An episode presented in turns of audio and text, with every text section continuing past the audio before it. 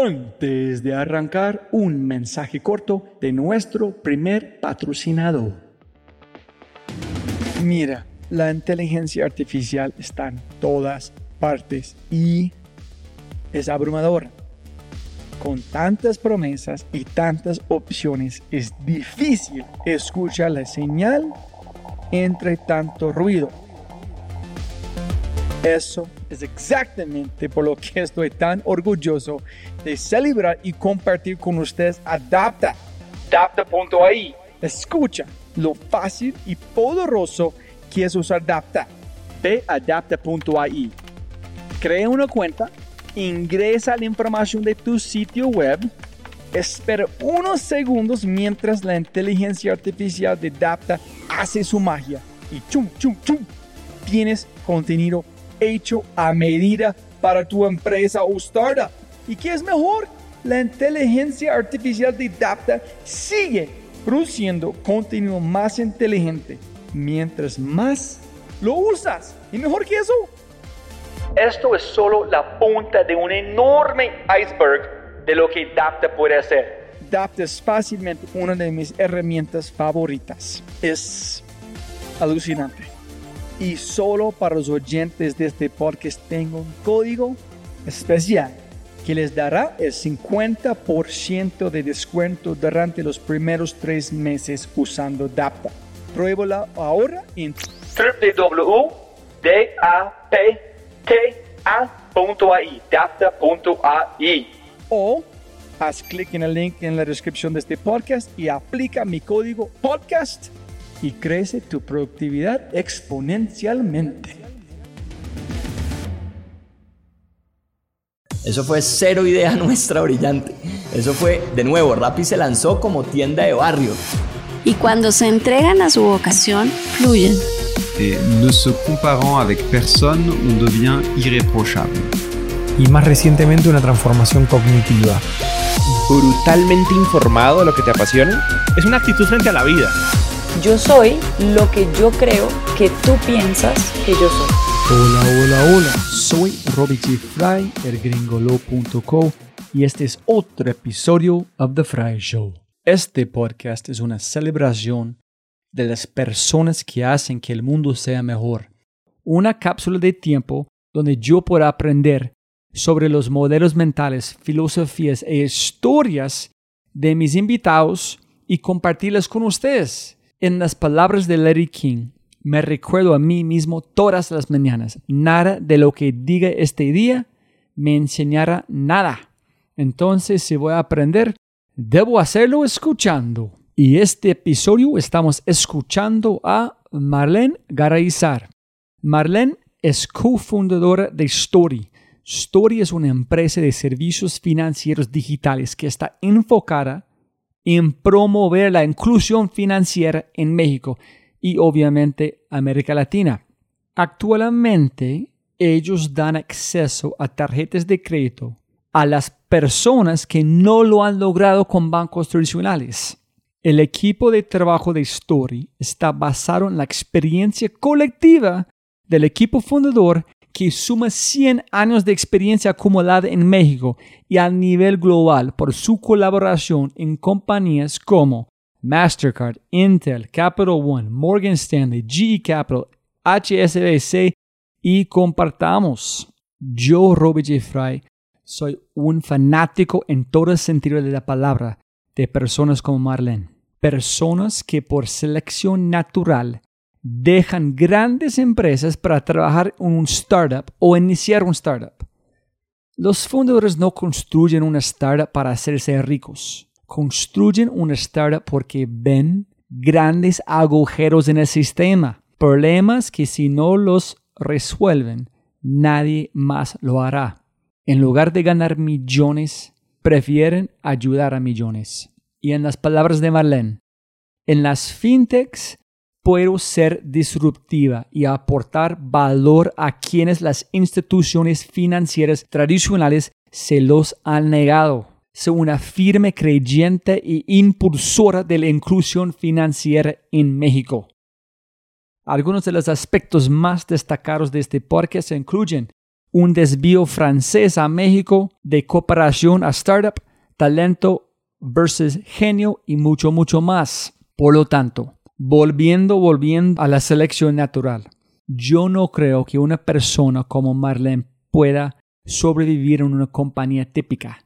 No es un entorno lo suficientemente rápido, el talento no es lo suficientemente bueno y los problemas no son lo suficientemente grandes. Creo que Darwin lo dice mejor.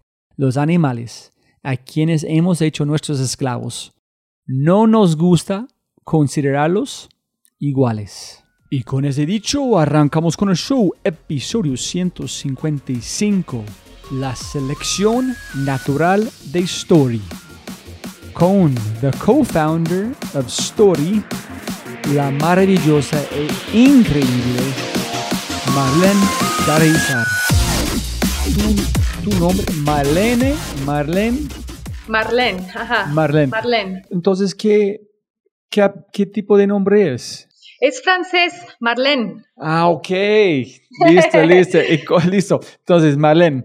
Entonces, cuando pronuncias un apellido para no matarlo, cuando hago la introducción, ¿cómo pronuncias el apellido? Garaizar.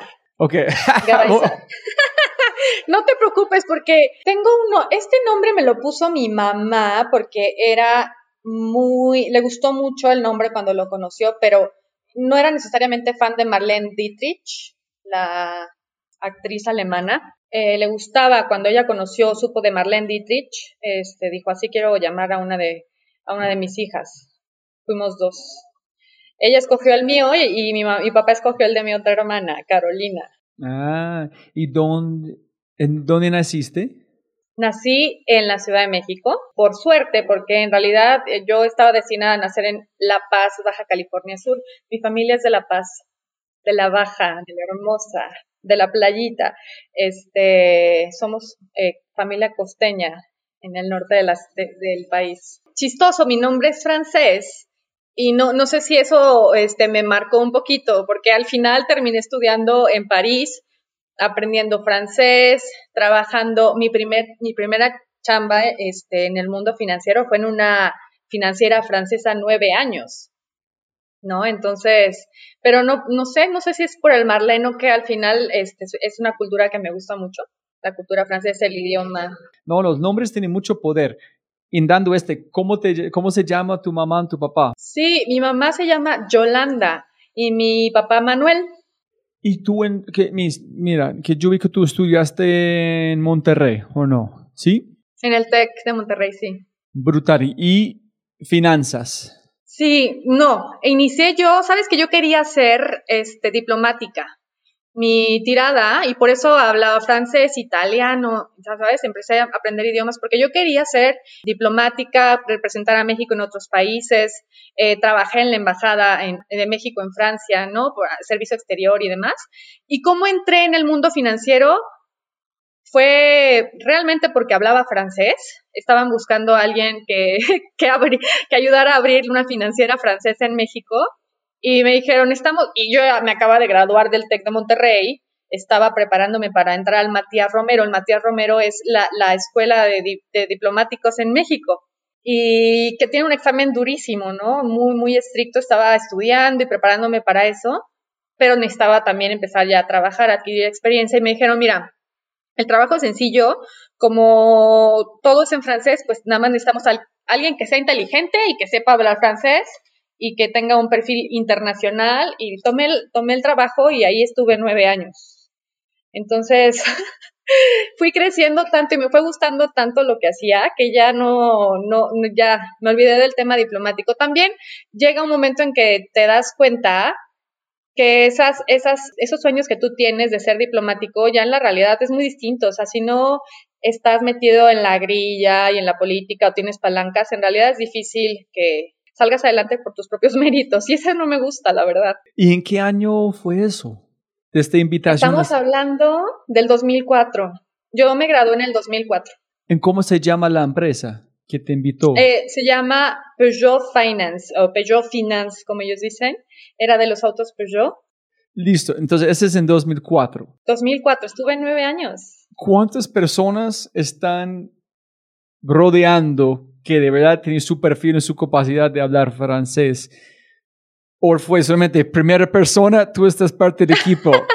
no sé, me, me, dieron la oportunidad a mí, quizá este, este, les gustó. Eh, y mi trabajo, mi primer trabajo fue estar en calidad haciendo procesos, ¿sabes? Nada de experiencia, pero en realidad nunca he tenido experiencia para la primera chamba que tienes, es imposible, ¿no? O sea, y al final lo único que hago es apoyarme de la gente que, que sabe hacer las cosas, eh, pedirles ayuda, consejos, mentorship, y así es como voy, voy eh, eh, creciendo en general en mi carrera. Este, tomé la chamba porque hablaba francés, pero todo lo que hice ahí me lo enseñaron y lo fui también yo me puse a estudiar y aprender las cosas. Mi, mi objetivo era certificar primero la creación de la, de la SOFOL, en esa época SOFOL, que es una entidad financiera de objeto limitado, hoy es, hoy, hoy es objeto múltiple, pero era crearla, armar el equipo, oficina, gente, luego dedicarme al tema de la calidad junto con el director general y certificar a la SOFOL en ISO 9000.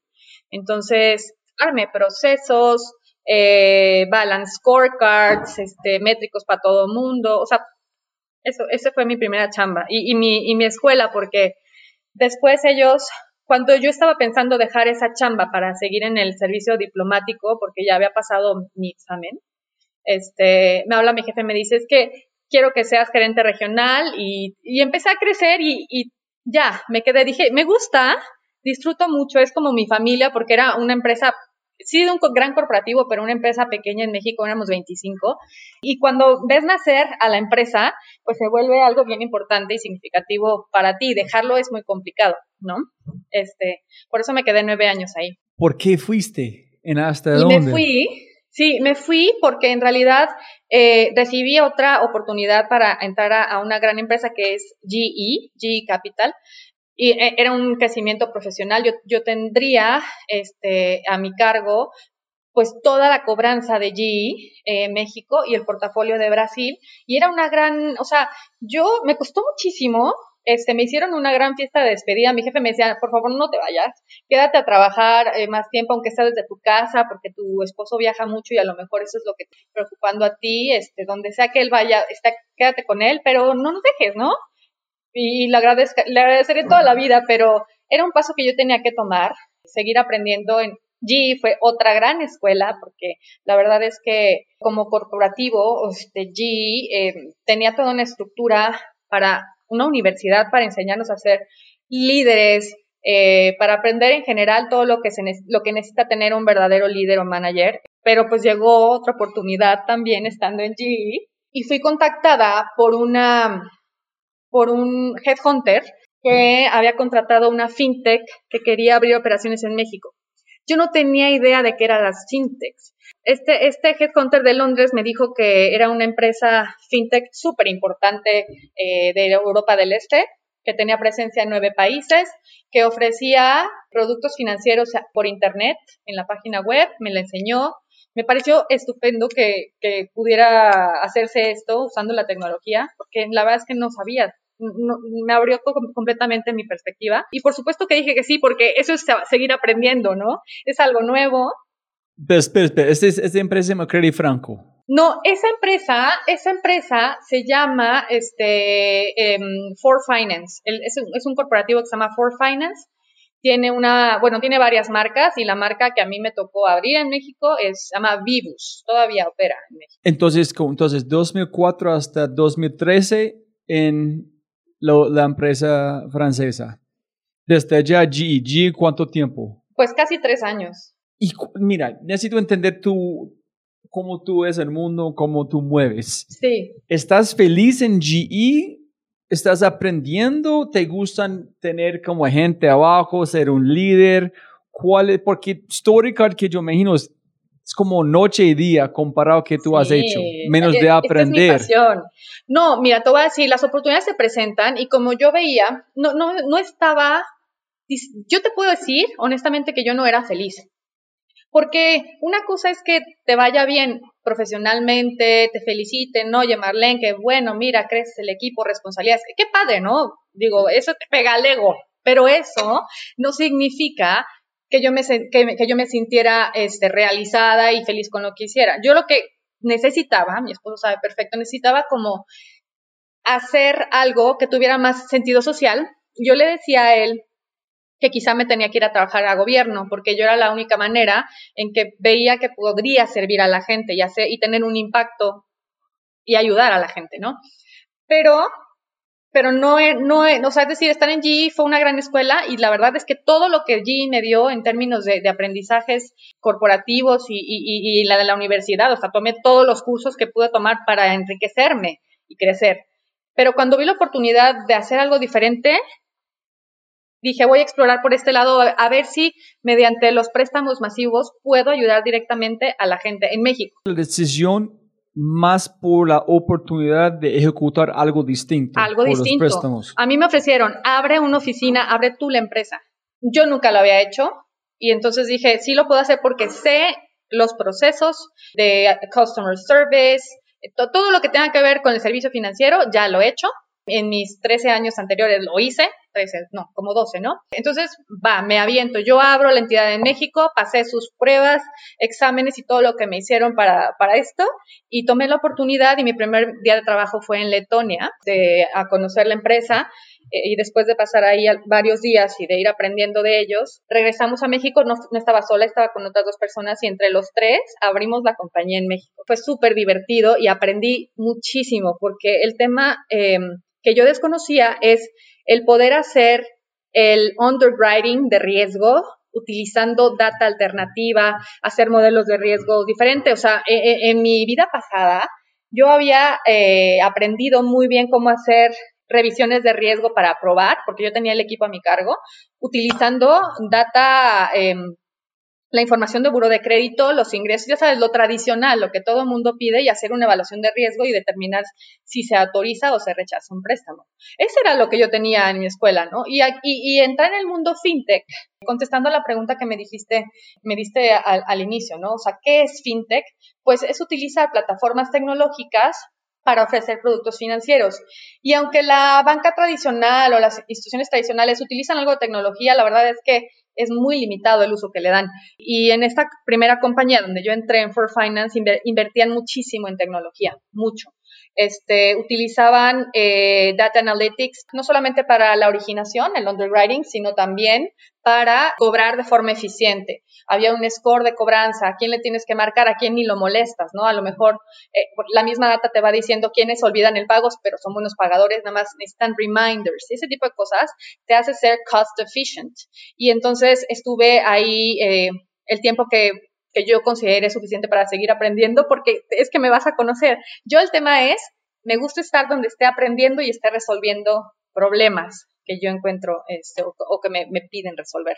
Yo quiero preguntarte, mira, eso es muy importante para mí, es porque como tú estás en debt collection, ¿correcto? Ah, ajá. Entonces, yo vi StoryCard, alguien puso no sé en qué blog post donde vi, vi una mujer, en el nombre me encantó, viste, vi la página, es, es chévere, yo, yo veo que hay una desconexión fuerte entre que ustedes hacen en que hiciste. Yo no sé si es la forma que yo veo desde afuera de este mundo. Esta gente quiere que tú prestas, no me importa qué gastas, si tú pierdes, porque yo quiero capturar tu plata en ganar plata a veces préstamos.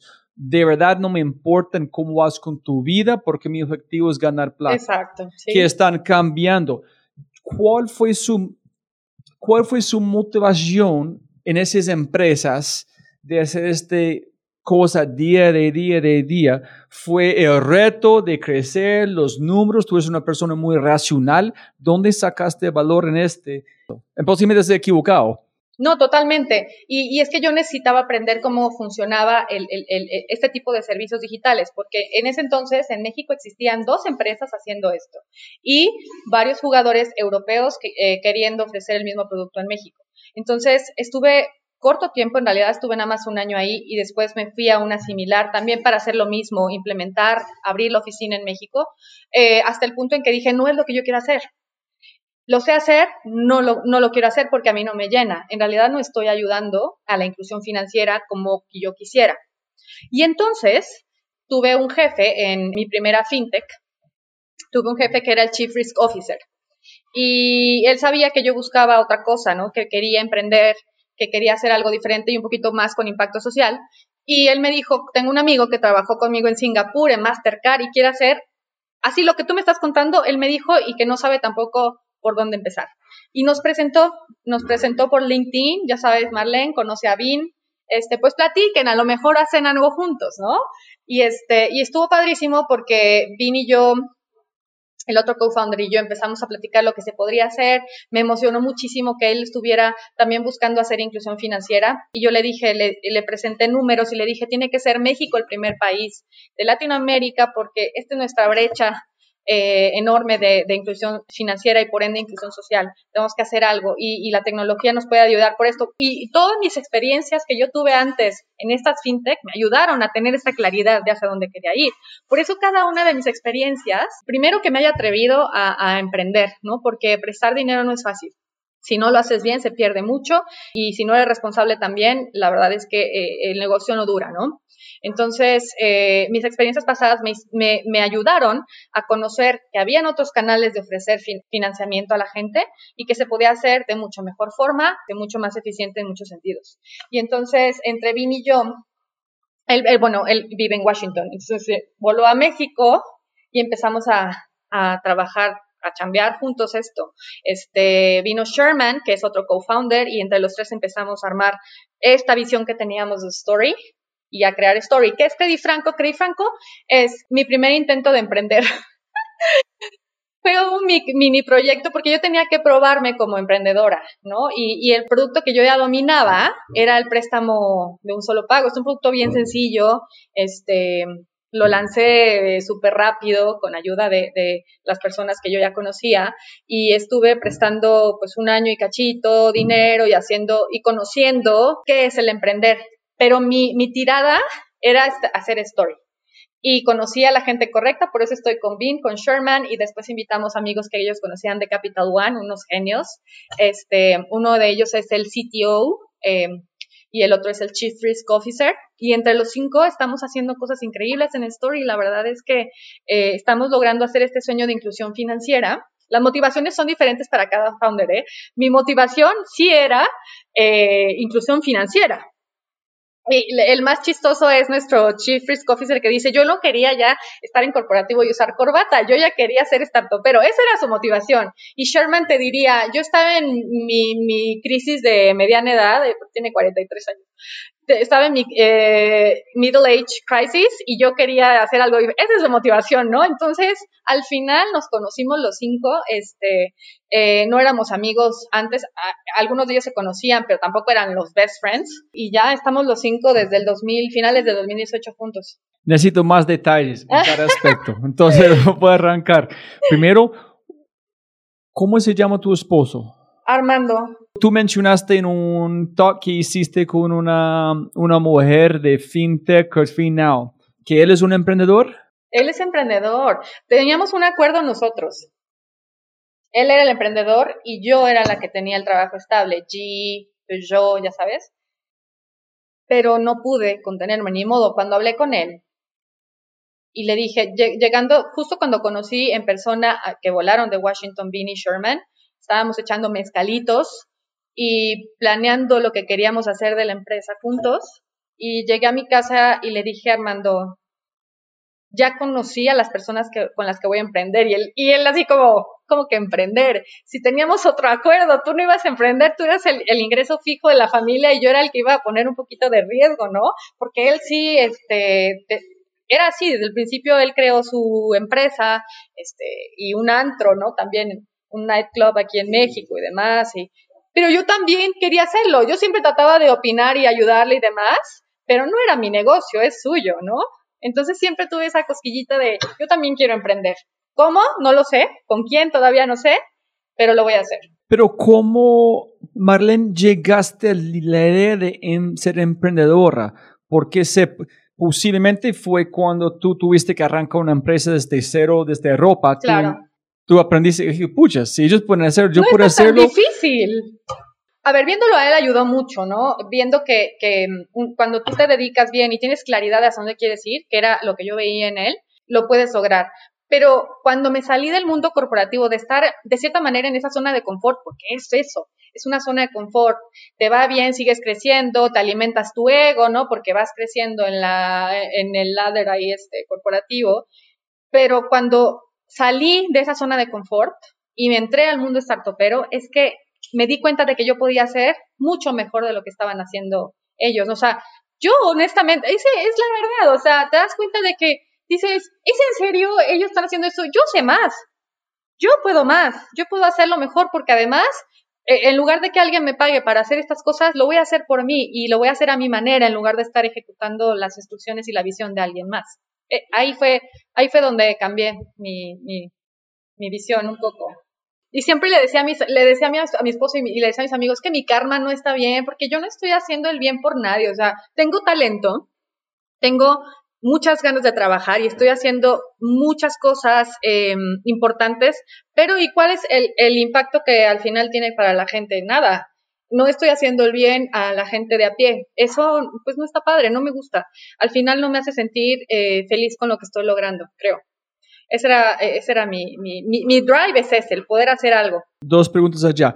El primer startup que tú hiciste con estos préstamos pequeños, ¿Cuál fue la idea? ¿Por qué hiciste? ¿Por qué terminaste con eso?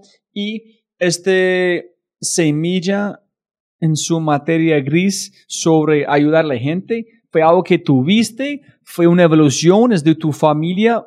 ¿Por qué finalmente diste cuenta que este no es para mí, necesito hacer algo más? Yo, yo creo que es de mi familia porque también somos una familia clase media de trabajo.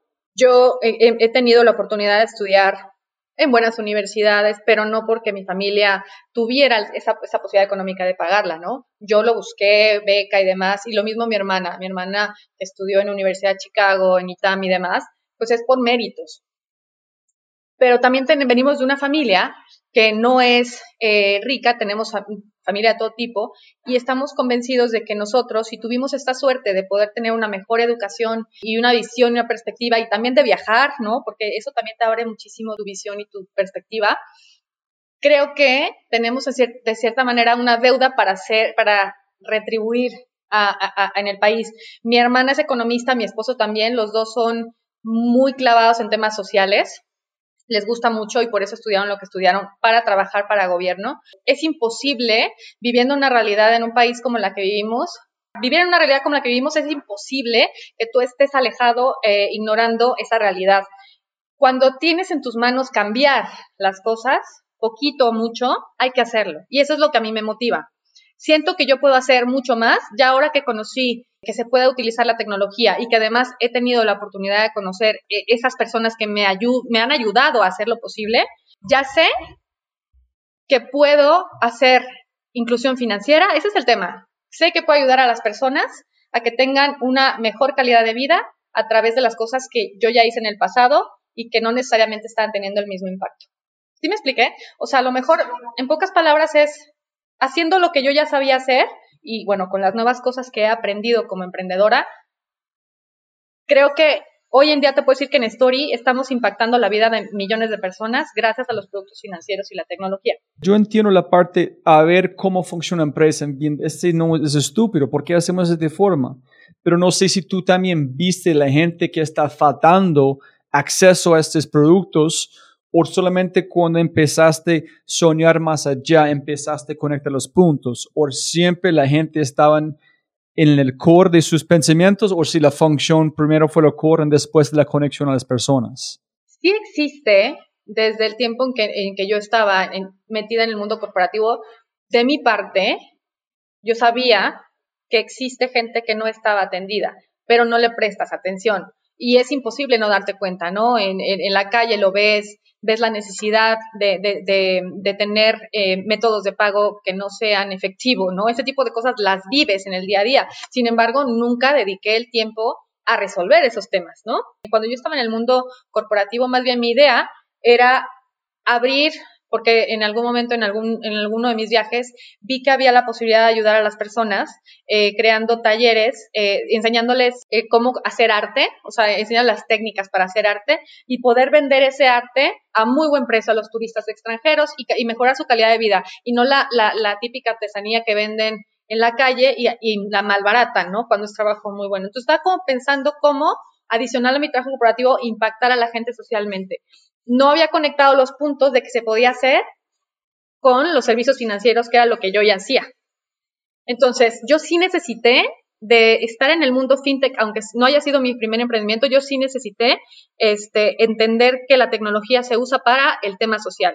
Mi drive siempre fue social, pero, pero no sabía cómo hacerle hasta que entré a la fintech. Y, y entonces ahí ya me di cuenta de que, claro que se puede. Para la historia con Bean, ¿cómo fue el sueño, la construcción? Hasta él dijo, listo, me voy a México Así tal cual, se lanzó a México. ¿Cuál, fue el primer startup que tú hiciste y por qué? No, fue Credit Franco y, y sí, Vin estuvo ayudándome en, en, esa, en ese startup y, y, otras personas más con las que yo ya no, no, no estoy en Story. Un producto más sencillo, la tarjeta toma tiempo, ¿sabes? Es un producto complejo y mientras el área de tech nos apoyaba a desarrollar la tarjeta de crédito, que ya era el producto que teníamos muy claro ofrecer, yo tenía cierto tiempo para emprender, aunque sea un micronegocio, porque era muy pequeño. Creí Franco ya está, está, la verdad es que así chiquitito el negocio. Pero ya lo conocía, no sabes lo sencillo que fue para mí implementarlo, este, contratar a un pequeño call center y operarlo, automatizarlo y demás. Era nada más mi primer microemprendimiento. Entonces, pero mi mirada y mi foco está en Story. Y, de hecho, en, en, para Credit Franco, pues nos fondeamos con Friends and Family. Entonces, era un micronegocio que yo ya sabía hacer. ¿Y dónde consigues el fondo para respaldar como este, es con Friends and Family? ¿Fue como este fondo para prestar en saber cuánto es recapturando, cuánto es ahorrando o cómo funciona este? Para, para Credit Franco sí, o sea, Friends, Friends and Family, pero para Story no, ahí sí hicimos una labor eh, de los cinco, pues yo era la única eh, conociendo el mercado mexicano, la operación, cobranza, customer service, que me dediqué en un principio a eso y, y fue nuestro acuerdo. BIN se dedicaría al tema de finanzas y de, y de raising capital, empezar a hablar con inversionistas, fichar a muchos inversionistas la idea. Ese es otro journey que tuvimos. Eh, primero BIN, que fuera el que se dedicaba exclusivamente a eso, y los otros tres también igual que yo operando, ¿no? Este, Sherman en producto, GY en risk y, y, y nuestro sitio, pues, haciendo posible la arquitectura del sistema, ¿no? Eso fue el inicio y empezamos a, levantar capital. Tuvimos un capital inicial de millón y medio de dólares que logramos con, fondos pequeños que ya nos conocían. Al final, sí hemos utilizado nosotros lo que hemos acumulado en la experiencia y en contactos a lo largo de nuestros años. En conjunto, todos venimos de la industria financiera, los cinco. Venimos de empresas grandes, o sea, creo que te había mencionado ya que, que viene de Mastercard y de Boston Consulting Group, conoce gente, este, y, y, los demás de Capital One. Entonces, eh, quien primero creyó en nosotros, pues es alguien que trabajó en Capital One y que dejó Capital One para emprender y ha sido también un mentor para nosotros porque fue el primero en abrir camino, ¿no? Y él fue el primero en confiar y en invertir en las personas, en nosotros cinco. Este, y a partir de ahí, a nosotros al, demostrar que podemos generar esa atracción, que existe en general esta demanda en el mercado por el producto que nosotros estamos ofreciendo, hemos logrado hacer las cosas que nos permiten tener unos units economic muy buenos que los inversionistas les atrae sobre nosotros, ¿no? De qué están haciendo estos para tener un costo de riesgo tan bajito, para tener eso, ¿sabes? Y o un costo de adquisición también muy bien controlado. Entonces, nos, eh, a pesar de que Vine estaba enfocado en hacer los primeros screenings, los siguientes hemos estado involucrados los cinco, ¿no? Juntos, hablando de cada uno de lo que nos corresponde. Yo más de la parte local, porque soy la única mexicana. Pero estás olvidando, necesito los detalles. Primero, ¿cómo? Siento que ya te di muchos detalles. ¿ah? No, no, no, nada. Este, este, un amigo te presentó a Bean en LinkedIn, ¿correcto? Sí. Tú escribiste a Bean y ¿qué dijiste? Hola, soy Marlene. No, él, él me buscó luego, luego. Es que yo también yo estaba mm, chambeando muy enfocada en mi rollo y yo decía, pues sí se va a dar, pero pues no sé si sea él o sigo buscando aquí en México, ¿sabes? Pero para montar en Credit Franco o la evolución de Credit Franco. Eh, no, eh, con miras a, Story y juntos iniciamos Credit Franco, pero er, era temporal, era como una prueba nada más. Pero la idea fue, con Story fue antes de Bean o después de Bean? No, de Storycar. Story juntos, Vin y yo. Entonces me dices, hey, estoy haciendo este, escuché que tú estás mirando, tratando, o como tratando de solucionar el mismo problema, el mismo Sí. rollo. Exactamente. Me dijo, ah, interesante, seguimos platicando. Y eso es una entrevista, ¿no? Porque tienes que ver si es el, el socio correcto. Pero ¿Qué tú estás buscando hacer? socio. Claro, yo no iba a hacerlo sola porque este, necesitas en, en negocio fintech saberle, ¿no? O sea, como mi tirada era hacer préstamos, necesitaba quien supiera hacer préstamos, riesgo y demás. Pero, ok, pero estás buscando BIN para Credit Franco. Pues para emprender en general, no tenía claridad cómo se iba a llamar la marca, pero sí, lo hicimos juntos, pues. No entiendo que, cuál es la transición, la separación entre Credit Franco y, y Storycar. O sea, es, Credit Franco fue nuestro primer intento, Vini mío, de empezar a emprender. No era el producto que queríamos, era simplemente el inicio para empezar a entender cómo estaba el riesgo, el mercado, la gente, el interés. Y mientras estábamos en Credit Franco hicimos mucho em, eh, listening de los clientes, qué producto querían, ¿no? La tarjeta era lo que pensábamos, lo validamos en Credit Franco. O sea, a estos clientes les hablamos, sí, les hablábamos y les decíamos, ¿qué producto necesitas? ¿Qué pain point tienes? ¿Qué quieres resolver? Bla, bla, bla. Y es así como sale Story. Entonces, ¿cómo convenciste a BIN de ir a México? A todos lados, yo entiendo el tamaño de mercado que es como gigante, pero ¿cuál fue la razón de BIN trabajar contigo, ir a otro lado? Ahora está en Washington, no está en, allá. Entonces, Washington. ¿cómo fue la conversación? Donde dijo, listo, de una, hágale pues, yo lo hago. Pues después de tener pláticas así como tú y yo de cuál era mi visión y la suya, dijimos, tenemos algo muy parecido, puede ser diferente en, en- en qué producto queremos hacer, puede ser diferente porque yo quería una cosa, porque yo ya venía del el tema de préstamos en línea, ¿no? Para mí me parece, me parece lo más sencillo. Y al final así fue, empezamos con lo sencillo, Credit Franco, y después en camino a lo más complicado que era una tarjeta de crédito, ¿no? Entonces conjuntamos las visiones. ¿Cómo lo convencí de venir? Así le dije, vente a México, ven a conocer México, porque para empezar, o sea, tú puedes ver los números fríos de la economía mexicana en INEGI y en Banco de México, eh, pero tienes que venir aquí a conocer a la gente, a platicar con la gente en la calle, a conocer lo que necesitan, a ver las necesidades reales de la gente de a pie en la calle. Entonces lo traje a México, no sé cuántas semanas se quedó, le renté por ahí un Airbnb este, y a, pasearlo por México para que viera cómo, o sea, México, Ciudad de México, ¿eh? porque tú sabes que hay muchos Méxicos. Tampoco lo llevé a la sierra, este, no, en Chiapas, ni mucho menos. Entonces fue fresa porque le faltó conocer lo bueno, ¿no? O sea, donde realmente se necesita inclusión financiera. Pero con lo que vio aquí, como primer, eh, como primer ap- approach, está bien, es suficiente, ¿no? Yo no, no, no sé quién es más loco, vos o él. Él para creer en ir a México o vos con tu capacidad convencer de ir a México. O sea, aquí es el mercado. Aquí es Vamos el mercado. Y se lo validé con números, ¿no? Porque le presenté a, también a gente que yo conocía de México, ¿no? Que se dedica a, la industria. O sea, creo que los números también te, te validan que se necesita un producto como, como el que estamos ofreciendo hoy en día. La inclusión financiera, de verdad. O sea, en 2018 había una penetración del 14, ahorita creo que hay del 12 por la pandemia, con el producto tarjeta de crédito. En lugar de que haya mejorado, empeoró. ¿No? Porque ahora hay menos tarjetas de crédito, porque ya no hay tanto apetito de riesgo de los bancos. Si se necesitaba en 2018, ahora se necesita más, Robbie. O sea, eh, vamos en retroceso y espera, espero que este sea ese factor que contribuya a seguir adelante, a dar acceso, acceso, acceso. Esa es mi palabra favorita, acceso. Y a partir de ahí crecer a la gente, ¿no? Crecer juntos.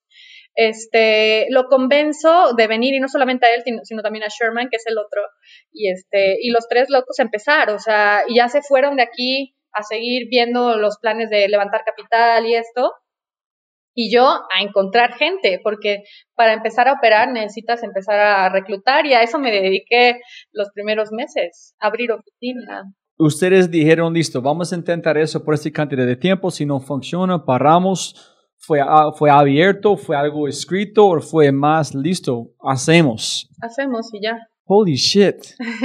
sí. Es que hay que atreverse. Y, lo- luego me preguntan así, ¿qué consejo das? pues aviéntate a hacerlo, o sea, tienes que hacerlo y vas aprendiendo en el camino. A ver, tampoco seas este irresponsable y si vas a dejar tu trabajo y tienes una familia que mantener, hazlo de forma planeada. Tienes que ver con quién vas a asociarte porque si por eso sabes que yo creo que para emprender sí tuve que haber vivido lo que viví antes, para abrir mi panorama, para tener experiencias, este, haber trabajado en riesgos, customer service, operaciones y demás, conocí mucha gente en la banca tradicional mexicana que hoy en día quieren venirse a las startups, a las fintech y están innovando. Y esos contactos me suman mucho. Tengo muy buenos colegas, muy buenos amigos que de los que yo aprendí en el pasado y ahora me dicen, enséñame, ¿cómo le hago? ¿Cómo? Está padrísimo. Entonces, creo que es el camino correcto, ¿sabes? Yo tenía que vivir esas etapas para emprender y ahorita como emprendedora sentirme más enganchada, ya sé hacer las cosas, no lo sé todo, pero ya las hice pues y, creo que no lo hice mal, ¿no? No.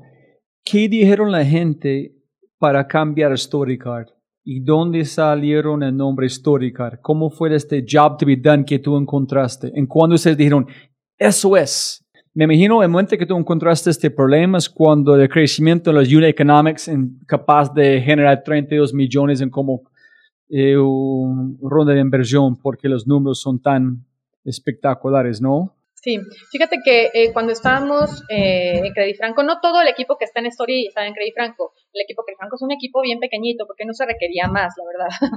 Entonces, este, Credit Franco iba muy bien, pero lo mismo, no era un producto que al menos a Vine, a mí y a Sherman, a los tres, nos hiciera sentir orgullosos porque, pues, el producto de, Mm, tampoco es que el producto, ese producto en realidad impacte muy eh, de forma importante el buro de crédito de la gente.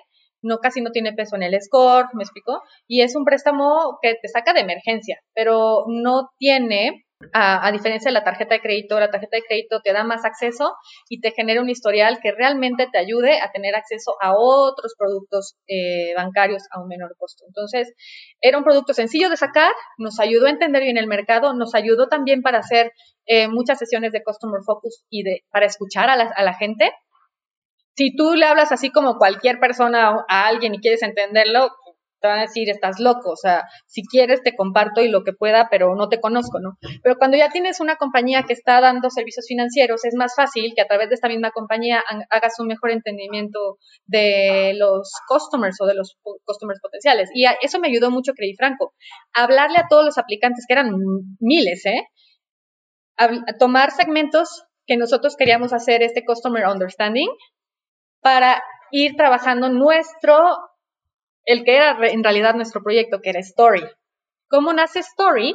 Eh, los 15 o 10 empleados que en esa época eh, estábamos en Credit Franco, todos trabajamos y también los nuevos que ya, ya teníamos este, contratados, pero solo para Story, trabajamos en este proyecto que no sabíamos cómo se iba a llamar, tuvimos varios nombres eh, que, fueron votados, pero al final se quedó Story porque fue un nombre que de hecho se le ocurrió a Arturo, a, a alguien que estaba en el equipo de marketing, este, Story, la palabra en sí mismo en inglés, español y en otros idiomas representa algo similar, ¿no? Hacer, hacer historia eh, o ser parte de la historia de alguien. Y lo que queremos es crear este banco digital, y esa es mi tirada, crear un banco digital que sea parte de la historia de millones de personas en México y en Latinoamérica, de su historia eh, financiera, para poderles dar inclusión social, darles préstamos y productos aunque sea ahorita una línea pequeña, que les abran las puertas.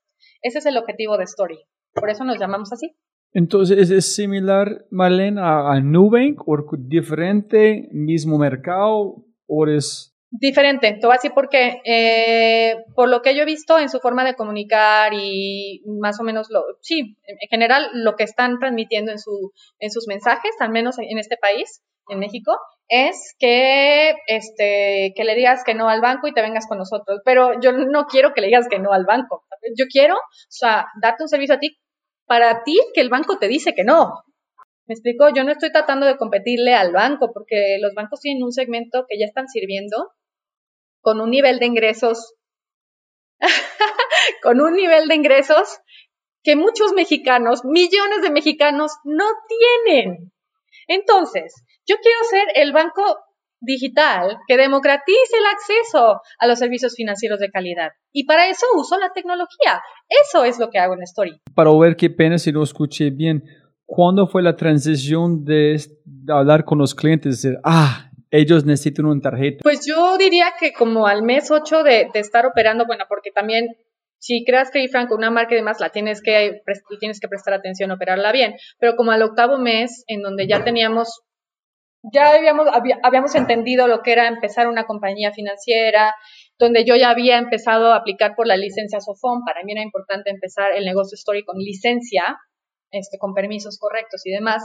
Entonces, en paralelo trabajé los dos temas, ¿sabes? Y, y, fuimos contratando, levantando capital para Story y contratando a la gente que dedicada a Story y dejando Credit Franco poco a poquito. No lo hemos dejado al 100, pero ya no es mi foco, la verdad. ¿Cómo lo haces? ¿Tienes que la capital es para los préstamos o tú tienes que vincularte con un banco? ¿Cómo, ¿Dónde sacan? ¿La plata viene de dónde? Yo me imagino que es los números antes. Ok, podemos escalar esta cantidad. Si la gente van a pagarnos con este riesgo, en esta cantidad de tiempo, podemos empezar a duplicar. Entonces, todos los números van a contarte hasta qué nivel puedes crecer. Pero ¿dónde viene la capital inicial? para todo este prestando la plata antes de capturar? Levantamos rondas pero es tu plata, no es vinculado con un banco. El capital que ustedes tienen para prestar, no es para España. Ah, ok, ese es que 100% yo no ronda de inversión, no, no, no viene de ningún banco, ni mucho menos. Tenemos un convenio con un banco mexicano, pero es para poder tener acceso a sus... E, es que ellos están conectados con todo el sistema bancario y eso me permite poderle decir a mis clientes, tú paga en cualquier banco tu tarjeta Story y yo recibo el pago sin ningún problema, ¿no? A un menor, costo para mí. Son como partnerships estratégicos. Pero nuestras rondas de inversión han sido para esto. Ah, ok, ok, entiendo. Yo no sabía. ¿Y tienes que tener una licencia eh, particular para hacer estos préstamos o no? Para hacer préstamos de tarjeta de crédito no, puede ser una, una entidad comercial, aunque la ley dice que mayoritariamente una entidad comercial no puede tener todos sus ingresos de servicios financieros. Debería convertirse en SOFOM. Eso dice la, letra, ¿no? ¿Por qué yo decidí que fuera SOFOM? Porque la SOFOM es una entidad dedicada a servicios financieros, 100%. Así se creó, ¿no? En México. Este, y es la entidad que yo mejor conozco. Fue mi primer trabajo, fue en una SOFOL, ahora SOFOM la conozco re bien, sé perfecto por qué es bueno ser una SOFOM. Porque, ¿sabes qué, Robbie? Lo que hace una SOFOM es que le brinda transparencia a los usuarios en general. Yo estoy obligada como SOFOM a publicar mis contratos, todas mis comisiones, cualquiera que yo quiera cobrar, son aprobadas por la autoridad reguladora y hay transparencia, por ejemplo, de quejas, eh, hay transparencia, hay un, hay un buró de entidades financieras ahí donde se puede ver que, que soy una entidad regulada por el sistema financiero mexicano. No era obligatorio que yo tuviera esto, pero sí dice mucho de que nuestra intención es, es, es, permanecer aquí por muchos años y lo queremos hacer bien. Tenemos un producto tarjeta clásica en donde pues, todo depende de qué segmento eh, vamos a servir. Por ejemplo, la tarjeta clásica es la tarjeta que se aprueba a clientes que tienen muy buen historial de crédito, este, poquito o mucho, pero tienen buen historial de pagos, ¿no? Menos riesgo. Y la otra tarjeta que tú dices, que se llama Construye, es un producto que creamos para la gente que nadie aprueba porque no tienen nada de historial o para, que eh, para aquellos que tienen un mal historial de crédito. No le decimos que no a nadie, nada más que controlamos el riesgo, ¿no? Eh, eh, por ejemplo, la, la, construye se llama construye porque empiezas con una línea relativamente pequeña, como de 50 dólares o 100 dólares, esa es la línea pequeña, y vas creciendo cada tres meses, dependiendo tu historial de pagos, tu comportamiento, perdón.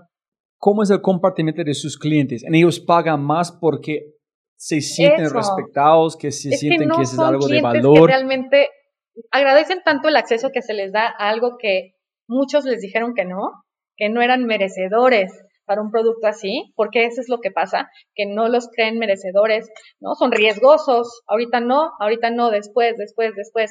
Nosotros te damos el acceso y lo cuidan, lo cuidan, porque es un instrumento que les está funcionando en su vida diaria para comprar en línea o para lo que sea que lo estén usando, ¿eh? Normalmente es para comprar en línea y sobre todo ahora en la pandemia, este, que lo cuidan muy bien. Y nosotros estamos invirtiendo ahorita en educación financiera, porque queremos que el instrumento lo utilicen siempre a su favor, que les cueste menos también en intereses, ¿no? Pagando a tiempo y demás. Genial. Y la tarjeta está muy sexy. Todos ellos se sienten ¿Te gusta? orgullo. Está Sí, padre. claro. No, es que Está la gente sacar esto, van a los vecinos van a decir, ¿qué tarjeta es este? Doña Gloria, que, Sí. tiene poder con este, esta tarjeta. Exactamente, Roby. La verdad es que eh, estamos trabajando para mejorar la imagen y demás, pero a mí me gusta mucho la tarjeta que tenemos. Este, la, la app, desde, ya tenemos 14 meses en el mercado.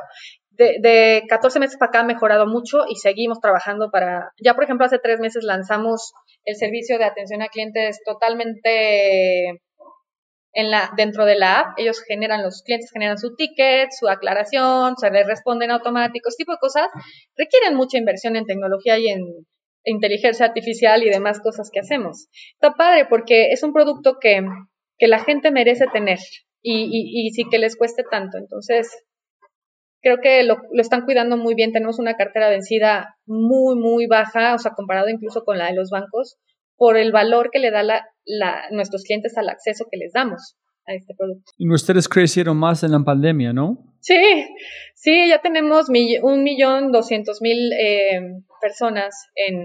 Rápido. Eh, no todos tienen tarjeta Story, pero todos estos que te digo descargaron su app y aplicaron. La gran mayoría fue autorizada. Otros no, tampoco puedes autorizar a los que quieren hacer fraude. Oh, luego hay unos es que- gigante en México. Sí, no, o sea, los que intentan robarse la identidad, o ya sabes, agarran la IFE de la abuelita, o no sé, pues esos no, obviamente. ¿Cómo fue el- el, eh, la forma de escalar? ¿Cómo fuiste a la calle? ¿Cómo fue el mercadeo? ¿Cómo fue la plan de estrategia para llegar a estas personas que normalmente no están en los medios normales, no? Sí, en el julio del año en 2019 hicimos una, una estrategia primero de, relaciones públicas, de ir a hablar con medios, de ya llegamos, acabamos de levantar nuestra ronda, nuestra primera ronda en, ese, en, ese, en esas fechas fue de, de 15 millones de dólares. Llega una nueva tarjeta, un nuevo producto, Story, entonces hay que hacer un poco de comunicación, ¿no? Hacia medios, hacia medios y también comunicaciones en redes sociales. Y creamos una lista de espera. Creamos una lista de espera que, Robbie, no, no estábamos, o sea, sí sabíamos que había demanda, pero no manches, o sea, la cantidad de gente interesada en la, en la tarjeta que se inscribió en nuestra lista, medio millón de personas en tres meses. No, para fin de año tenemos más de medio millón de personas ya en la lista de espera, ya con ganas de tener el producto en sus manos. Y lo que hicimos fue que en diciembre, con mucho trabajo, porque también requería eh, de ser probada el producto y demás, lanzamos para Friends and Family en diciembre de 2019. Y en enero ya abrimos al mercado, enero 2020, el, o sea, un poquito antes de la pandemia lanzamos apenas. ¿Por qué tú crees que fue tanto interés? ¿Necesidad de verdad o ser aceptado en tener algo porque tanto rechazo? Que yo no quiero banco porque ellos no son, no son, no son de mi calle, no son mi barrio. Estas personas, o fue ¿Será? acceso a No todos. Listo, acceso a todos, estoy aquí. Sí, nuestro mensaje era ese, el acceso para todos. Y, y- y también la imagen fresca, como más enfocada en jóvenes y demás, eso hizo que fuera atractivo a la gente. Y que no tuvimos que en realidad gastar en, en- en- ni siquiera en tanta comunicación o, o en, o en Facebook. Lo que sí hubo una buena dinámica de recomiéndanos, ¿cómo se llaman los referrals, no? O sea, recomienda el si crees, si crees que a alguien más le puede servir, recomiéndanos, recomienda. Y así es como fuimos creciendo esta base de, datos de gente interesada. Y en cuanto, en cuanto estaba listo el producto, a todos les hicimos saber, ya está, story, ya, aplica. Y muchos ya estaban enojados, ¿eh? Muchos nos decían, ay, desde julio y es enero, y, pues sí, o sea, y duele leer esas cosas, pero la verdad es que no, si, de haber salido antes, pues no, no estamos seguros de que hubiera funcionado al 100 la tarjeta como lo esperábamos, ¿no? Entonces, porque ahí tienes que probar todos los comercios, que funcione en todos lados, si no, es un problema. En su CAC o su cost of acquisition fue mucho más bajo que de otros lugares donde, donde vos has trabajado. Eh, sí, sí, no voy a compartir números, pero sí. No, no, Cañón. no, no, no que quiero como números, no voy a preguntar esto en la, en la podcast, Cañón, solamente Robin. pensando, ok. Pero- Sí, pero por mucho, por mucho. Y mira, otra vez misma pregunta, qué pena. ¿Su cost of acquisition o el CAC fue tan bajo porque la brillantez de su marketing o de verdad este mercado es tan desentendido que la gente quiere y necesita acceso a eso? No, la, verdad, te voy a ser muy honesta, tenemos un equipo tan bueno en marketing, en growth sobre todo, ¿no? En, es el área de growth. Hacen estrategias muy buenas de comunicación para llegar a las audiencias, eso es muy bueno. Y, y se gastan poco, muy conscientes en gastar exactamente lo que se tiene que gastar para que nos conozcan. Entonces, eso es, es parte de y por otro lado, y porque lo que tú me dices de, que el producto por sí mismo eh, nos disminuye el CAC, eso toma tiempo, Robbie. Primero, cuando nadie te conoce, sí tienes que tener un CAC. Es imposible, la gente no, no por, no por tu cara bonita te conocen, o sea, no, ni porque tengas un equipo talentoso, no, tienes que, tienes que invertirle a eso. Pero con el tiempo cada vez más, las cosas han mudado a ser más de recomendación porque ya tenemos muchísimos usuarios que pueden recomendarnos. Eso toma tiempo. Y, y, espero que el CAC cada vez vaya, ¿sabes? Disminuyéndose y eso es algo natural, ¿no? O si hoy en día este Nu dice que tiene un CAC muy bajo es porque también es de boca a boca, ¿no? Los, los, los usuarios Nu que están contentos pues lo recomiendan. Y la última pregunta I mean, aquí en este pedacito es, ustedes tienen solamente casi dos años de mercado. En junio, dos años, ¿no? Sí o más, menos, seis meses lanzar en diciembre, entonces más como medio año y algo ya. ¿Qué has aprendido de las historias de verdad de sus clientes? ¿Cómo están cambiando su vida? Cuando ellos dicen gracias a ustedes, ¿qué estás viendo con sus historias? ¿Estás generando el impacto que tú imaginaste con BIN? Sí, ¿O todavía no? No, lo estoy generando y lo estamos viendo. Nosotros recibimos cada tres días este, este tipo de, de historias el, área de marketing hace muy bien el listening. Primero para los que no están contentos con alguna cosa, ¿no? De que si cambiamos esto, pusimos un nuevo feature, lo que sea. Y otra para los, las historias padres, ¿no? Que las dos son importantes escuchar. Si existe, existen muchas historias padrísimas de gente que te dice, con esta pago la colegiatura, con esta manejan, en general, el común denominador que yo, que yo he visto en estas historias es una que antes no podían hacer compras en línea y ahora ya pueden porque no en todos los comercios aceptan tarjetas eh, de débito.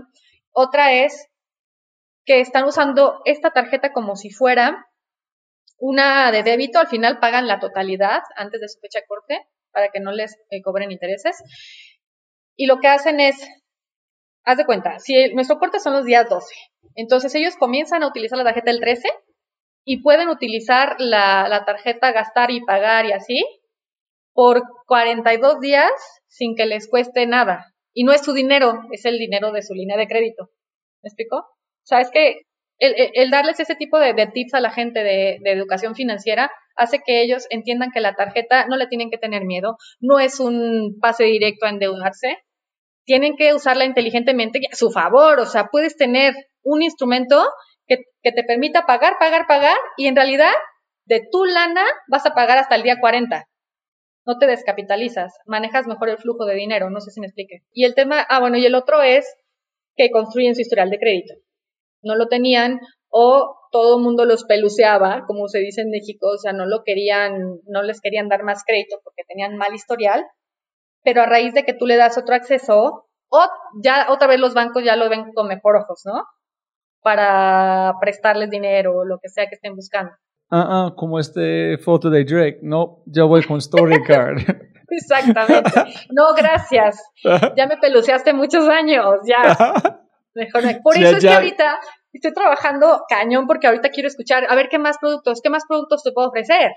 Porque me voy a tardar, ¿no? Hay que desarrollar, necesito ciertos pasos. Estoy haciendo mucho listening ahorita, además de ver qué problema estamos ayudando a resolver ¿Qué más necesitas? ¿Necesitas ahorrar? Ok. ¿Y necesitas ahorrar y recibir eh, un rendimiento por tus ahorros? No, no, pues sí, ¿sabes?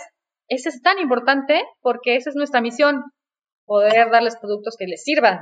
Genial, genial. Es, es, yo necesitaba esta tarjeta cuando era joven. Y todo bien, necesito sí. ¿Dónde estabas? Sí. Huevón, ¿dónde estabas en mi vida? ¿Dónde, dónde fregados estabas? Sí este, está cañón. Y, y, me lo dicen así amistades, incluso extranjeros, que me dicen, a mí nadie me aprobó tarjeta nunca. Y con buenos ingresos, ¿no? También. No, yo quiero, quiero verlo como es el proceso. Cuando entregan una tarjeta normal a una persona, ¿qué entregan? Algo con un montón de letras pequeñas que nadie puede entender con números escondidos. En es... No, nada. Yo entiendo tu propósito. No, no es es ganar plata, no es mi historia. Aquí es como, qué lindo, qué chévere. Está, bien brutal. padre, la verdad, lo que estamos haciendo, Robbie. Y este, y espero que, que pronto eh, le pueda dar más sorpresas a los usuarios de Story y a los que vengan eh, de otros productos, no nada más la tarjeta, más productos. Y yo sé que hago mucho, mucho, no sé, con la velocidad que vamos, pero ustedes están mirando Estados Unidos, Asia, Brasil, o dónde, es- dónde tienen sus ojos, o es primero construir su propio castillo aquí y después, Sí. mira, Primero México. Se necesita tanto, Robbie. O sea, digo, yo te podría decir, ay, qué padre, sí queremos ir a Latinoamérica, pero ahorita nuestro foco es México 100%, 100%, porque nuestra misión es, a ver, son 75 millones de personas más o menos que necesitarían un producto como nosotros. No me voy a comer a todos, tampoco es que quiero este quedarme con todo el mercado. No, pero llegar a un 20% nos parece algo alcanzable y, y creemos que sí podemos contribuir. Si a ese 10%, la- 10% le damos el acceso a, a- a los productos que, está- que estamos ofreciendo, nos damos por bien servidos. y, y ya empezaríamos a ver otros mercados. Latinoamérica sobre todo. todo su equipo casi salió del mundo cooperativo, ¿no? No, nada más los founders. Ah, ok, es entonces más chévere de todo. Todos los bancos, las empresas grandes quieren emular a ser como ustedes. Pero ustedes salieron de este mundo. Entonces, no sé si ustedes hay están una salida. emprendedores escondidos o sí, seguro. si ustedes pueden hacerlo, uno es obviamente son bichos raros, dos es, pero un banco grande es capaz de cambiar su forma, ser más ágil en ser como ustedes, si ustedes salen de este mundo. Entonces, para mí es, tú eres la, primer, la primera visión de que es posible. Sí es posible. Si ella está aquí antes, ahorita están mostrando que es posible, nosotros también. O tú crees que es imposible la forma de la burocracia, la forma que funciona una empresa grande. Pues no creo que no creo que este todo, todo toda persona que venga al mundo corporativo lo pueda hacer. Sí tiene que tener las ganas de emprender de entrada, ¿no? Y, y, y, y perder el miedo, ¿no? Porque es muy cómodo estar en el mundo corporativo recibiendo tu paycheck cada mes y tus bonos, ¿no? Tus super bonos. Pero para ser emprendedor tienes que a veces para- la responsabilidad que tenemos, Robbie, de cuidar de los em- de los empleados, ¿no? De todos, porque aparte nosotros tenemos gran parte de ellos son eh, accionistas, tienen, tienen acciones en la empresa, ¿no? O sea, es- esta compañía no es nada más mía o de los founders, es de todos. Es importante que ellos sepan que yo creo que no tengo casi ninguno de los colaboradores vienen de corporativo, tienen otro mindset y, y por eso les aprendemos mucho nosotros a, a ellos. Pero, ¿Me ibas a preguntar algo? No, porque ¿cómo lo hiciste? Es que si- Como que, que yo como convertirse en una emprendedora, en hacer, hacer algo que los bancos quieren hacer, que otras empresas grandes quieren hacer. Es que tú no naciste en el mundo de emprendimiento, pero lo hiciste. Ajá. Y then, alrededor como tu equipo, el mejor equipo para aprender de ellos también. Pero vos y Bean salen de un mundo muy tradicional y sacan Claro. algo muy alucinante. Y sabemos que lo que lo tradicional no funcionaba, ¿eh? O sea, que, o que no nos gustaba y que se podía cambiar. Eso también es un insight bueno, que dices, ah, no funcionaba ya, era, no era ágil, todas las decisiones eran súper lentas, entonces quieres hacer cosas bien diferentes a donde estás. Porque ya es tuyo, ya lo puedes cambiar. ¿Es posible o no por un banco, una entidad grande, cambiar más ágil o no? Creo que es, e- es posible, pero toma tiempo. toma más tiempo si lo haces afuera, ¿no? Eh, es normal, hay estructuras y hay políticas que, que, que tienes que seguir. Las decisiones no las tomas tú, las toma un directivo, un C-level.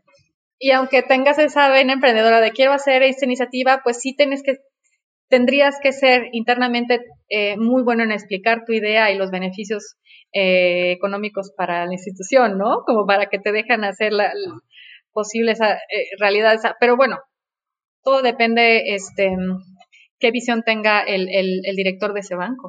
O empresa grande, que todos quieren. Pues mejor te sales y lo haces tú afuera, ¿no? Bueno, no sé, creo. Es lo mejor. Pues podría, podría ser, ya que te digan, ah, sí funcionó, te compro. no sé. Yo, no sé ni, ni idea también, solamente escucho todas estas entidades que quieren ser ágil. Y yo no tengo ni idea, porque cuando hablo con gente como ustedes, son, ven el mundo completamente diferente. Yo no sé si ustedes nunca van a ser capaces de mantenerse en una empresa tan grande este tan cantidad de tiempo con su mente mirando problemas en no tener la liberación de hacer algo. Exactamente. No, no tienes la libertad de decidir y, y, te irá rápido, tienes muchas dependencias y en una startup, pues no, la realidad es que vamos bien rápido. Está, está más divertido y además se aprende más. Yo te puedo decir. Mira tu este, cara, obvio. Está padrísimo. No sabes, o sea, yo conocí gente muy talentosa en mi mundo corporativo, muy talentosa, muchos son amigos.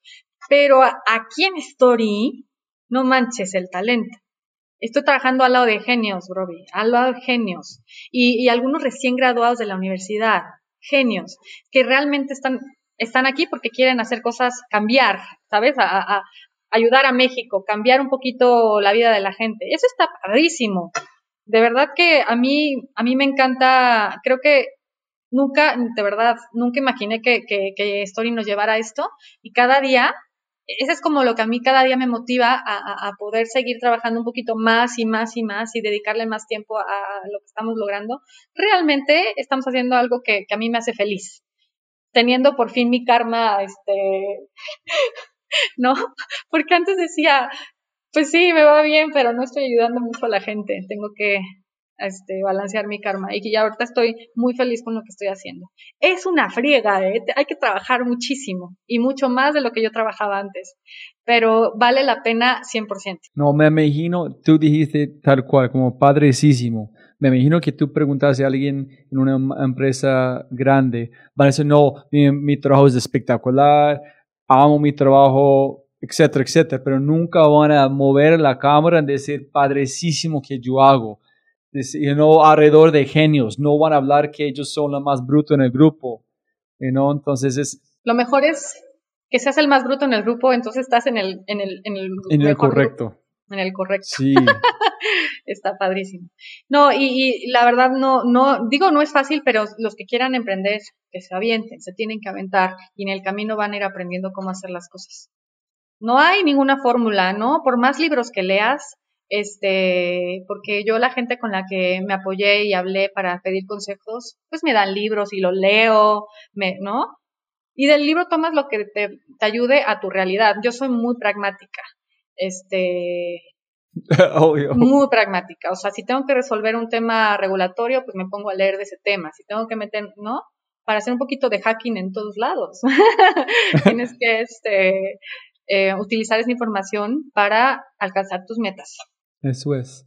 Listo, las últimas preguntas. ¿Qué libros quieres recomendarle a la gente? No tiene que hacer algo similar con negocios, puede ser cualquier tipo de libro, etc. Solamente algunos que han cambiado tu vida o tú crees que son, vale la pena invertir su tiempo para pues el conocimiento. Mira, yo, te, yo y bueno, en general aquí, aquí en casa leemos mucho y cuando no hay tiempo de leer, pues es audiolibro, este podcast también. Y, ah, también te voy a decir de, cuentas en Twitter, porque yo soy muy twittera. Quizá no, no tuiteé yo, pero leo mucho en Twitter. Ajá, yo también. Pero no manches la gente que sigo en Twitter, son increíbles. Y muchos son founders y aprendo mucho de ellos. Castíguenos con nombres, libros, cuentas de Twitter, todo. sí, por ejemplo, de libros así como, como ya emprendedora, el que, el que me ayudó muchísimo, porque además está organizado así exactamente los capítulos con exactamente los temas que tú te a los que tú te enfrentas cuando eres emprendedora, es el de, mm, se llama Scaling Startups, a lo mejor conoces, Scaling Startup from 10 to, 10,000 o algo así. Es uh, the high, Growth Handbook, ¿no? Esa es una, exacto, ese es eh, básico, ¿no? Este, Blitzscaling es básico también, sobre todo en el periodo en el que nos encontramos. Pero ustedes eh, están haciendo Blitzscaling, ¿no? Sí. Ustedes hizo uno como market fit de una. Exactamente. Eh, por eso el libro, bueno, lo leímos el año pasado, pero así nos vino súper bien para, para el momento en el que estamos viviendo. Ahorita, por ejemplo, me encuentro en una situación donde tengo que encontrar un head de people, ¿no? Porque estamos creciendo tanto, contratando mucha gente que ya necesito a alguien mucho más senior. Eh, que lleve la cultura y todo eso. Y, y, tal cual, como pragmática que soy, estoy leyendo libros que son más de people y demás, como el de No, no Rules Rules, el de Netflix, ¿no? O el otro de, el de Google que se llama Work Rules. También, porque son los que me sirven ahorita. El año pasado eh, estuve leyendo, por ejemplo, regulatory hacking, ya sabes, para otros temas, o, cuando estaba implementando mis OKRs para el equipo, el de Measure What Matters, este, ese tipo de cosas. En realidad, ahorita me encuentro honestamente leyendo cosas que me ayuden a historia, al negocio, a, las, a los problemas que, con los que me estoy encontrando. Estos son los libros que te menciono, que, de donde yo he tomado ideas, ¿no? Cómo dar feedback correcto a este libro mayor. Cómo hacer este, que la cultura se permee en toda la empresa. Entonces ya estoy leyendo este que te digo de WordPress. Está padrísimo. Entonces, lo, que me encanta, ah, y por ejemplo, cuando, cuando puse el call center, hice a todos leer, leer, el de Delivery Happiness, ¿no? O el de, este, Wow, ¿cómo se llama? El libro. The Wow Factor. The Wow Factor. Porque yo quería que mi manager de Customer Service también estuviera alineado. Ustedes tienen un call center. Claro. Yo publiqué un podcast con un hombre, un crack, se llama Oscar Giraldo. Ellos son una empresa de call center. Ellos tienen Google, Twitter, Nike, Nubank como sus clientes. Son en, el, en su propósito es de cuando él estaba en Chile, fue a um, call center porque tuvo una aplicación, envió la tristeza de las personas trabajando allá dijo, yo voy a cambiar este mundo, voy a mejorar el mundo por las personas en los call centers. En cuando ellos hicieron el pivot de bonos por las agentes hasta mejorar la experiencia para el cliente, crecieron como 400%.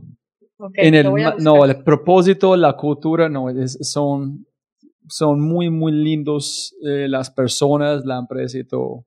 Muy chévere. La voy a, la voy a checar. ahorita, este, la verdad es que estoy leyendo más enfocada en resolver así los temas de, de, mi negocio, porque es importantísimo. O, por ejemplo, ahorita, y es porque el área que yo llevo, la de data governance, data governance, pero sin complicaciones o algo así, porque pues manejas mucha data de gente, ¿sabes? Tienes que tener un CISO, bueno, con, controles de acceso, seguridad, y tiene que haber una política de gobernanza de datos.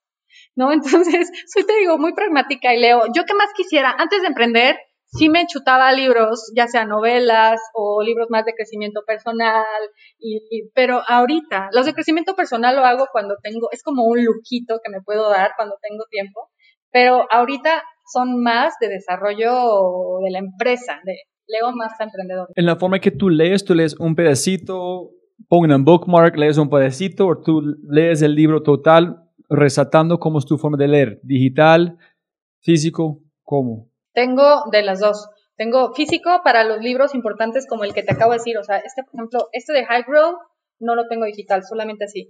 Y tengo, por ejemplo, el de Blitzscaling lo tengo en físico y en digital por si, porque cuando yo lo leí tenía que viajar y pues me llevo mejor mi, mi, mi Kindle. También soy muy fan de los podcasts. Viste, vi que entrevistaste a, Pamela, pero yo nunca he utilizado Vic. Yo siempre he utilizado Storytel. Ahora voy a usar a Vic, ¿no? Porque me gustó lo que ella, lo que ella dijo. Cuando tengo tiempo limitado, camino a mi oficina, ¿no? Ahorita en pandemia menos, pero en mi camino a la oficina, este, escucho podcasts, escucho libros, es cuando yo tengo tiempo de, de informarme. No, yo, yo admiro a ella en vos mucho porque yo creo que ustedes son el futuro. Es decir, es la forma que ustedes hablan, la forma que tú en su, como tu visión, necesitamos, necesitamos más mujeres pensar que no hay una forma hombre, no, es conquistar el mundo, no es importante que eres hombre o mujer. Entonces yo veo a ella en vos como el futuro que eventualmente las mujeres van a enseñar a ustedes porque ellos iniciaron, en ellos van a hablar como ustedes, con este ganas de no cero miedos, cero riesgos culturales.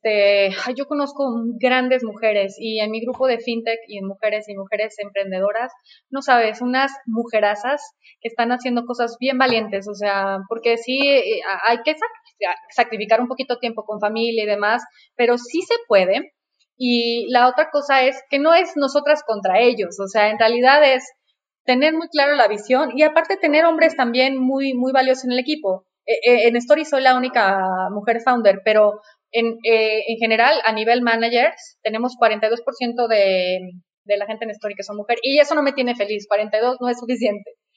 Tenemos que tener más mujeres. es increíble este, el, el, el, el tener esta diversidad de opiniones y la, perspectiva femenina, la verdad, sí, sí es muy interesante y diferente a la masculina y se complementa bastante bien, sobre todo en empresas startups. Eso siempre contesto cuando me dicen, ¿cuál es el reto de ser mujer? Pues el mismo de ser hombre, o sea, le tienes que chingar un chorro, tienes que trabajar muchísimo. Así que, no, no es más difícil para mí. A ver, sí soy mamá, pero sí se puede todo, sí se puede. No, no, no por ser mamá voy a, a dejar este que mis miedos o no sé, eso no me detiene. Ah, ese es un buen mensaje, porque mi, mi esposa está haciendo cosas muy chéveres también, entonces yo quiero que escuchen esto. Listo. Y otra pregunta me tiro allá. ¿Tú tienes hábitos? Algo que, ¿Cómo manejas tu energía en tu familia, familia con todo lo que tú haces? ¿O tú es, tú es igual de pragmática con su forma de ser? Totalmente. Les tengo una planeación a todos, ¿no? ¿No es cierto? Oye, este, no, a ver, sí tengo hábitos, o sea, evidentemente planeo, sí planeo para que me dé tiempo para las cosas importantes. Tengo mi, mi monthly planner, daily planner, o sea, todas las actividades como mi tiempo, también eh, tengo que priorizarlo en las cosas que mayor impacto generan para Story. Este, utilizo, yo lo recomiendo, por ejemplo, mi, mi planner, ¿no? Yo sé mi objetivo del mes y trato de utilizar el tiempo para esos objetivos. Y hago ejercicio en la mañana y eso me ayuda a liberar un poquito de estrés o cualquier cosita este, una hora de 8 a 9 entreno con mi hermana, o este, conectadas así como estamos tú y yo, juntas y mi cuñada, entre las tres, hacemos ejercicio, chismeamos, es mi momento para ver a la gente que quiero, o sea... Ah, súper. ¿no? O sea, platicamos mientras hacemos ejercicio funcional, pesas y tal, liberamos a lo mejor algunas cosas que teníamos que platicar y, y este, y liberar un poco, y este, y esa es, esa es mi rutina todos los días, y me da muchísima fuerza para empezar mi mañana y para estar mentalmente bien organizada con mis horas, pero también, digamos, desde el punto de vista afectivo, también con esa carga de física del ejercicio y también de estar con mi hermana y platicar todas las mañanas con ella. Ah, genial, genial. ¿Y tú haces algo antes de dormir, como mirar qué tienes que hacer, terminar con correos o tú terminas de mirar pantalla una hora o no? Sí, o sea, eso me lo aconsejó esta Ariana Huffington, que tuve la oportunidad de conocer. Ya ves que ella tiene su libro Thrive y, también ese libro lo, leí muy bien. De tener estos hábitos, eh, de, tener el celular afuera, dormir con el, ah, con el celular afuera de tu cuarto, ¿no? Para descansar bien. Sí, hago eso para poder descansar, eh, pero en mi noche en realidad trato, como mi esposo también trabaja mucho, es emprendedor, pues en la noche tenemos nuestro ritual de al menos abrir una botella de vino, platicar de nuestro día, eh, pelotear las ideas de negocio que tenemos juntos, porque tenemos más ideas de negocios juntos. Este, y ese es mi cierre perfecto del día. O sea, cerrar juntos, cenar algo y cuando no tenemos ganas de hablar de negocios porque ya estamos así, ya, de todos los días, vemos una serie o algo en la tele y ese es mi, mi, mejor cierre. Yo planeo mi día en la mañana. En la noche, salvo que sea algo muy, muy, muy importante, como hablar con los inversionistas, sí lo planeo en la noche. Pero si es un día regular, trato mejor este, dedicarle el tiempo a mi esposo. Súper. ¿Cuándo fue la última vez que cambiaste tu mente radicalmente? Es muy buena pregunta. Este, no sé, Robin, no tengo una respuesta así de que este momento me hizo cambiar. Creo que lo, si, si, algo he aprendido con los socios con los que trabajo es a dejar mi ego de lado, aprender de ellos y escuchar y después dar mi punto de vista, ¿no? Y al final que gane el que tenga este pues más data que sustente las cosas y quizá un mejor reasoning behind lo que estás proponiendo. Es un proceso normal, ajá, de evolución, de, ir conociendo cómo trabajamos, que ellos me conocieran a mí, y, lo hacemos todo el tiempo. Por ejemplo, el fin pasado, el domingo, hicimos una sesión de feedback entre los cinco de tres horas, que me encantó porque estamos, decirnos entre nosotros las cosas que quizá no estamos haciendo bien. Entonces, ¿sabes qué enriquecedor? Porque después de eso terminamos la junta así de, qué chingón, o sea, qué padre que tengamos esa apertura de decirnos las cosas que podemos hacer mejor cada uno. Es un gift. O sea, el dar un feedback a alguien en realidad le estás dando un gift, porque además siempre lo que cuenta es la intención con que lo das. Entonces, ha sido un camino de casi tres años increíble con, con los cuatro, este, mis cuatro chavos, como les digo. Este, y, el, chavo, Bean Sherman, no, chavo, Sherman. Pero era más divertido antes en persona porque siempre había alcohol involucrado en nuestras juntas y ahora ya no, eso está un poco aburrido. Ah, listo, listo. Chévere, me este, gusta. Y la última. Si pudieras enviar un mensaje a América Latina a través de WhatsApp, que también es un mensaje para vos, ¿qué mensaje enviarías? No tiene que ser corto, puede ser largo como tú quieras. Yo, yo el mensaje este, quedaría, tendría que ser relacionado con, con la educación. Siento que un mensaje, algo, algo así que dijera a la gente de, mm, de buscar siempre eh, recibir educación, ya sea de forma informal, no tienes que estar, si no tienes los medios, en una universidad o en una, en una institución formal. Tratar siempre de aprender, de educarte, de aprender de la gente de la que vives y estar muy atento a todas las cosas de las que estás aprendiendo para ver en dónde tú puedes aportar valor. Si ves que se está sufriendo en, en algún lugar, digamos, hambre o ¿no? pobreza, lo que sea, y tú puedes ayudar de alguna manera, utilices la educación para, para eso. Al final sería, el mensaje sería, incluso para elegir un gobernante, edúcate antes, lee un poquito más, infórmate de fuentes diversas. El tema, eh, el mensaje que yo diría es, usa la educación para entenderte a ti y para entender dónde puedes aportar valor en tu sociedad. Ya no sé, es un tema que tengo que, que he pensado mucho, el tema de la educación es poderosa para que la gente genere más conciencia.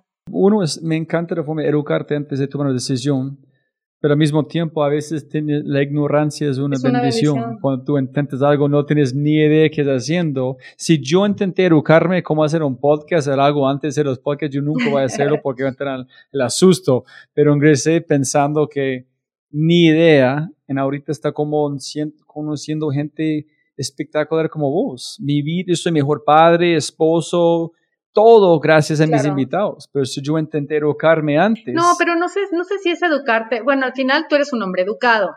A lo que voy es la educación para que no te manipulen, la educación para que no te tengas que creer lo que te diga un líder, la educación en ese sentido, ¿sabes? Para ah. Latinoamérica, ese es el sentido que ahorita digo, ay, me gustaría el mandar el mensaje de lean más, infórmense más, tengan más hambre de, de, de, no quedarte con la versión que te dicen los de arriba, ¿sabes? No, es, es que es mucho para Latinoamérica. Eh, infórmense, edúquense más. Y, y, y, te lo dije porque me mencionaste Latinoamérica, porque no estamos bien, o sea, necesitamos más educación para que no sea puro pan y circo, creo. Necesitas porque histórica eres allá para educación. sí, que hay, que hay que ayudar también con educación financiera y hay, hay, hay que dar también información, eh, educación en valores, muchas cosas que hacen falta. Algo que olvidamos de mencionar. Nada, no te dije mis cuentos de Twitter porque esas sí las había escrito. Este, eh, a mí me gusta leer eh, generalmente otros founders, pero hay unos muy que con contenidos padrísimos. Por ejemplo, Nikita Beer eh, Greg Eisenberg, Chris Powers, Sam Parr y hay otro tuitero que se llama Dom. No manches, me encanta este, leerlos y aprendo muchísimo. Cuando no tengo ni ganas de agarrar un libro, me pongo en Twitter y eso es muy peligroso porque puedo pasar mucho tiempo ahí leyendo. Uy, sí. Voy a, voy a, voy a poner todas estas, eh, las cuentas en, en, los, en, las notas y también en la introducción voy a guiar a la gente donde pueden encontrarte en LinkedIn y Twitter. Sí, te mando si quieres ahorita por mail mis, mis redes sociales. Súper. Y como siempre, siempre va a ganar más plata, no más tiempo. Gracias por su tiempo y el mejor regalo que otro ser humano pueden dar a otro ser humano es la atención. Gracias, Gracias por su atención. Qué regalo tan Un especial. placer estar contigo, Roy. Gracias por todo.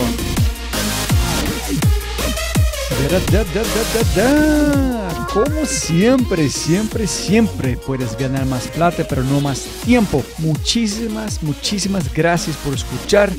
Espero que hayas aprendido algo, te hayas inspirado y te sientas con ganas de hacer algo alucinante. Si eres un super fan, puedes convertirte en un miembro de The Fry Show para tener acceso a cosas alucinantes. Y obviamente, si quieres acceder a los libros, podcasts, personas y lo demás que mencionamos en cada episodio, puedes encontrar todo en thefryshow.com. Hasta el próximo episodio. Chau, chau, chau, chau, chau. Chao.